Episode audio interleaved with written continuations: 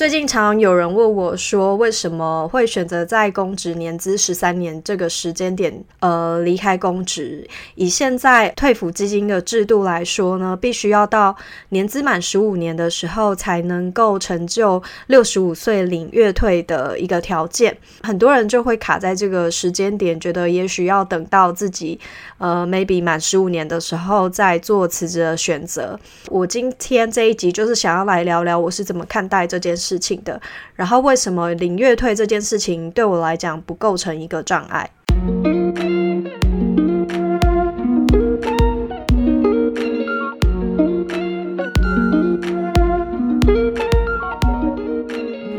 首先先跟没有任何研究过或者是不太知道公务员辞职在月退上面的一个权益的人，大概呃介绍一下这个部分，我也有写成非常完整的，就是公务员辞职的攻略，那里面就是包含辞职的时间点啊，一年在什么时候辞职等等的，跟领到的钱都有做分析这样子。不过因为我个人其实真的不是什么呃制度狂热者啦。那会写这个辞职攻略呢，也是我自己当时在辞职之前比较关心的一些点。然后，此外，我也有写一篇，就是大家如果有在关心的话，今年二零二三年的七月开始呢，就是会采用的是个人账户制的退服基金，那就会告别现行的这个退服基金的一个形态哦。所以，基本上在整个的公务员的退休制度来说，一直都有在变化。那首先想先讲一下辞职现在的制度好了。现在的状况是，如果说你任公职未满五年，辞职只能把之前缴纳的这个退抚基金的部分自己缴的，然后含利息就领回来这样子。诶，所以缴多少领多少。那如果说是公务年资有超过五年到十五年这样子的区间的时候？呢会有三种选择。第一个是，如果你当下真的非常缺钱，那你可以跟就是年资五年以下的人一样，就是在辞职的当下就说，那我要把过去缴的钱都领回来。那这个差别会是你当下只是把自己过去缴的钱却都领回来，可是事实上以退休金制度来讲啊，除了我们就是员工本人自己会提缴这个。呃，金额去退抚基金之外，政府他们身为雇主也会帮我们提拨一笔钱到退抚基金里面。那我们员工的比例是百分之三十五，政府是百分之六十五。所以，如果你选择在辞职的当下就把自己自己过去缴的钱领回来的时候，你是得不到那个政府的那个 part，就是身身为雇主他们要帮我们提拨的那一部分退休金的钱是完全领不到的。对，那所以除非当下真的非常缺钱，不然应该是不会有人选择这个方案，或者是觉得自己活不到六十五岁，可能才会选这个方案。对，那另外的两个方案呢，就是呃，像以我自己来讲好了，我辞职的时候公职年资是十三年嘛，呃，这时候我其实有两种选择，都是到六十五岁的时候。才会发生的。对我就是，虽然现在还没有，还距离六十五岁很久，但是我必须要到六十五岁的时候呢，才可以领得到退休金。那在六十五岁的时候，我一样会有两种退休金的选择，跟在职人员是一样的。因为我现在公职十三年，呃，那如果我在民间工作，然后有加加入劳工退休金，那我在劳工退休金这边的年资加上过去在公职的年资，只要有超过十五年。也就是我只要在民间工作两年，有缴两年的老退，我就可以跟这个公职的退休金一起并计，成就退休条件。退休退休条件就是要六十五岁加上工作十五年，那各自按照比例去计算，就是我要领十三年的公职的这个月退，加上两年的劳工的这个的退休金，这样子。那制度上是这样，不过据说啦，据说，据说这个的详细的算式呢，目前都还没有，还没有出来。因为这个应该是没有记错的话，应该是一百零六年的那一次呃修法所加上去的一个比较弹性的一种制度。那所以现在应该是没有现职人员已经到了这个。这个地步还还没有人试用过这样子的条款，所以具体到底可以领到多少钱，没有人说得准。嗯，那第三种呢？如果你担任公职已经超过十五年，那在这个时候辞职呢，你之后不需要再去累积任何呃民间企业的这个劳工劳。劳退的年资在六十五岁的时候就可以申请领月退，大概差异就是这样而已。那当然，你也可以选择一次退啊。例例如说，你觉得自己六十五岁的时候已经得了癌症，然后命不久矣，那也是可以，就是申请一次退这样子，因为这本来就是都有的选项。呃，所以有没有达到十五年年资的差异？我觉得其实。呃，还好，对，那就是你要知道的是，如果年资未达十五年的话，会有一个不确定性，就是呃，目前的话，到底怎么样去把劳退跟。呃，公职的退休金做并计，然后呃，它的算式是怎么样？这一块是没有人知道的。但说实话，就算我当公职当满十五年，我也不知道我退休金领多少钱。这个是我觉得这件事情完全不需要列入考量的原因。我不知道大家听完刚才的就是这个制度之后有什么感觉？你们觉得十五年？呃的年资真的有对你差很多吗？那其实像退服的金额，我记得辞职之前大概缴四千多吧。那四千多一年是可以累积多少？就算加上政府的那个六十五趴，其实也没有多少钱嘛。然后呃，这些钱这些金额真的值得我再多花两年的青春去换取吗？再来，我觉得另外一件事情是，大家在做决定的时候可以去想的是，呃。这个钱根本不管是月退或者没有月退，到目前为止一分一毫都没有进你的口袋，而且你也不知道到底会领到多少钱。至少在我呃记得我在辞职之前，其实有请人事室的同仁帮我查询过退服大概可以领多少钱。对，但是基本上查询的结果都蛮模糊的。对，那我只能试图的用。嗯，我过去所缴的钱，就是大大致上每个月被扣抵的那个金额，去做大概的推对，然后再加上从我当公职，其实也不过才短短十三年多的时间，在这十三年多的时间，就是退服制度已经改得非常的多了。呃，我才刚当公务员的时候是七五制，那个时候我只要五十岁就可以退休，然后后来改成八五制、九零制，又到六十五岁嘛，所以我从五十岁可以退休，到后来是六十五岁才可以退休，那十五年的光阴是非常非常长的，这可以做多少的事情啊？我觉得有的时候被呃公职这个框架给限制啊，其实是被很多的。社会过去的刻板印象或者是标签给呃框架住了，就是很多的模糊的名词，例如说稳定到底是什么？那你有想过对你来说稳定是什么？然后你需要多稳定才可以呃达到你心目中的生活呢？然后另外是所谓的月退，月退这件事情现在还可以完全的依赖吗？就是。我们的呃，全台湾的高龄化是非常非常严重的，就是高龄化的程度是独步全球，在二零三九年的时候就会达到大概三分之一的人口都是六十五岁以上的中老年人。那未来在负担像长照啊，或者是高龄人口的照顾，甚至是他们的居住问题等等的，都是国家非常沉重的负担。那大家要去想象一件事情，是当我们国家面对这些事情的时候，公务员的退休的这个财务负担，或者是公务员的退休这件事情，有什么优先要被保护的必要性吗？就比起社会上有更多非常弱势的人，然后他们可能也老了，可能还生病，这些有可能都会变成更大的社会问题。那公教人员真的在未来的可能二三十年内。的这个制度还不会再变更吗？我觉得这件事情是可以去思索放在心上的。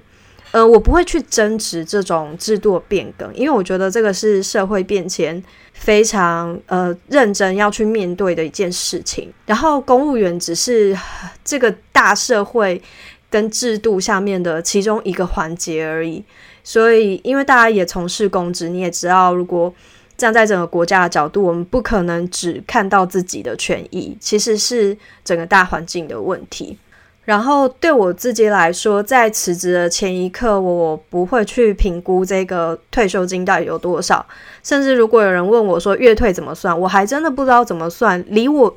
这么久的事情，三十年后的事情，我怎么去算？我觉得也没有人可以算得出来给我。然后就算他可以算得出数字给我好了，你可以去预料三十年后的通膨是多少吗？没有办法预料诶，天哪，这是非常长的时间。那其中的包含经济环境、社会环境，然后甚至大家可能还会担忧的，会不会，例如说国际的情势有什么变更，这些都是可能会发生的啊。可是我辞职之后，我去做我自己想要做的事情，我兑现了我立即的快乐，这件事情对我来讲没有办法等。然后我已经三十几岁了嘛。所以，如果我要去做转职，或者是我要呃有其他的人生选择，我在这个时间点离开，我更有选择权，然后我更有体力，或者是更有时间上面的余裕去处理。我最近听到一场讲座，是呃蛮有名的一个理财跟行销的顾问，叫做雷米，他也是一个那个 YouTuber。然后他在一场讲座里面，他提到一一些话，我觉得真的是印象蛮深刻的，而且我觉得这个跟大家没有想到的东西可能是有关系的。就所谓的财富跟金钱的差别到底是什么？就是金钱本身是没有意义的，金钱背后的生活才有意义。财富它其实包含的范围比金钱还要广泛很多，它有可能是你的人际关系，有可能是你当下的生活状态，可能是你的体生活的体验。当你在为了你的不快乐浪费时间的时候，你没有想到，时间也是你人生非常宝贵的东西，它甚至不亚于金钱。多累积两年的月退，能够换取我这两年所带来的成就跟快乐吗？我觉得至少对我来讲没有办法。那这是我自己在看待月退金的看法。那我现在也是把这个月退当成一笔没有的财富，就是他有可能在我未来六十五岁的时候领得到，但如果领不到，我也不会觉得太意外或者是太失望。因为他到现在没有进入口袋，没有进入口袋的东西，就不要把它纳入人生的规划。我只觉得说，好，也许我未来可能在六十五岁之后会有机会多拿到这笔钱，但是其他部分我要靠自己努力，才能够去面对未来人生之中的所有的不确定。我也建议，如果说你跟我一样是呃中壮年以下的公务员啊，我觉得真的要重新去看待月退金这件事情，因为它已经跟可能上一辈，尤其是那种还有十八趴，或者是说呃他的所得替代率还是比较高的那一些年代的人比呢，呃，确实现在的退休保障并没有这么的牢靠了。那这就是在做决定的时候，你要把它的优先性放在哪里，是必须要去思考的。然后另外一件事就是，呃，通常会这样问我的人，就例如说，他说，呃，我已经工作很痛苦了，可是可能再过几年才有达到月退的条件，我到底要什么时候辞职？我听到这个问题啊，我会觉得表面上问的是对于月退的看法，实质上呢，我都会想要问对方。你想要辞职，你遇到的问题是什么？我觉得这是一个更重要的问题。那事实上，这也是我现在在做职涯咨询工作的时候，我觉得很需要会去讨论的问题。面对一个选择的时候，一定是后面有一些你想要选择或不那样选择的原因，或者是阻碍你做选择的原因。举例来说，很多人辞职是为了想要逃避。逃避什么呢？很有可能很多。那这个东西只有辞职可以解决吗？例如说，你如果逃避的是现在职场的人际关系，可能遇到很糟糕的长官，然后遇到呃很差的这个办公的氛围，甚至职场霸凌，有没有思考我们可以做什么去呃调整这样的状况？商调是不是你的另外一个选择？你做不下去辞职这个选择，是不是因为什么东西阻碍了你？或者其实你也有还在留恋的东西？另外一种想要辞职的可能也是工作上面的问题。然后工作我觉得牵扯的层面会很多。我在前面的一集也有跟大家分享过，我觉得整体来讲，公职的业务可以概略的分成四种。所有的业务在公职之中是存在的。你现在在你的位置上工作，觉得很不舒适，有可能是因为你被放在不是那么适合你的位置上。可能例如说，呃，你其实很不喜欢变动的环境，但是你却去做专案型的业务，所以你会觉得压力很大，每天身心俱疲。那也许调到比较例行业务的地方，会比较缓解你的压力。就是其实是有这样子的选项的调整的，可以去重新思考其他的做法吗？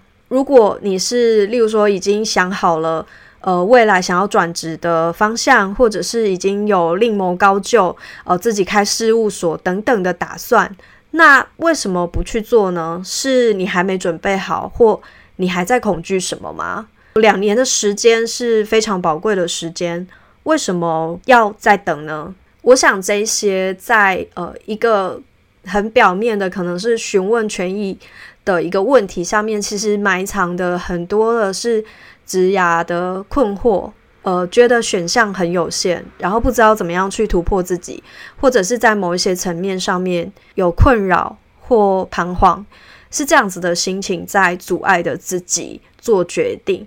我一直觉得，所谓的月退或政府制度，这些都并不是最深层的原因。最深层的原因是我们的个人怎么样做出跟自己的价值观还有现在的需求所相符合的选择。好喽，那这一集的分享呢，就是谈了一下目前公务员辞职的时候退抚基金的处理方式，还有我自己是如何看待月退这件事情。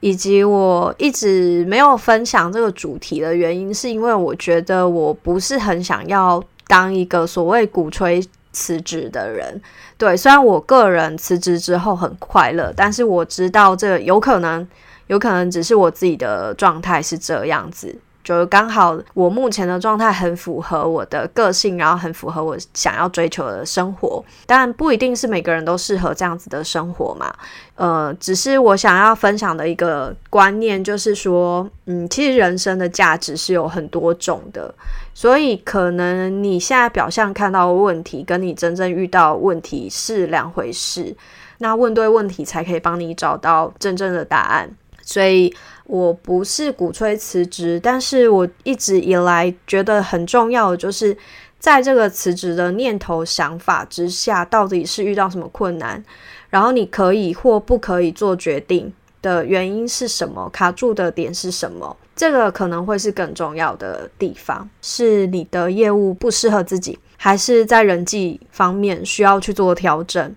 嗯，或者是说你真的可以有更好的选择，然后因为某一些原因你不敢，那有没有什么方式可以让我们呃在比较舒服的状态之下达成目标？我觉得这个是职涯咨询很有。力量的一点，它并不是去告诉你怎么做，或者是告诉你一个最后的答案。虽然我知道大家都很想要别人给自己答案，就像我们当时考公职，也是可能长辈告诉我们去考就去考了，就是可能只是一些很简单的理由。可是事实上，每一个人的样子都是不一样的，然后需要真正的被看到。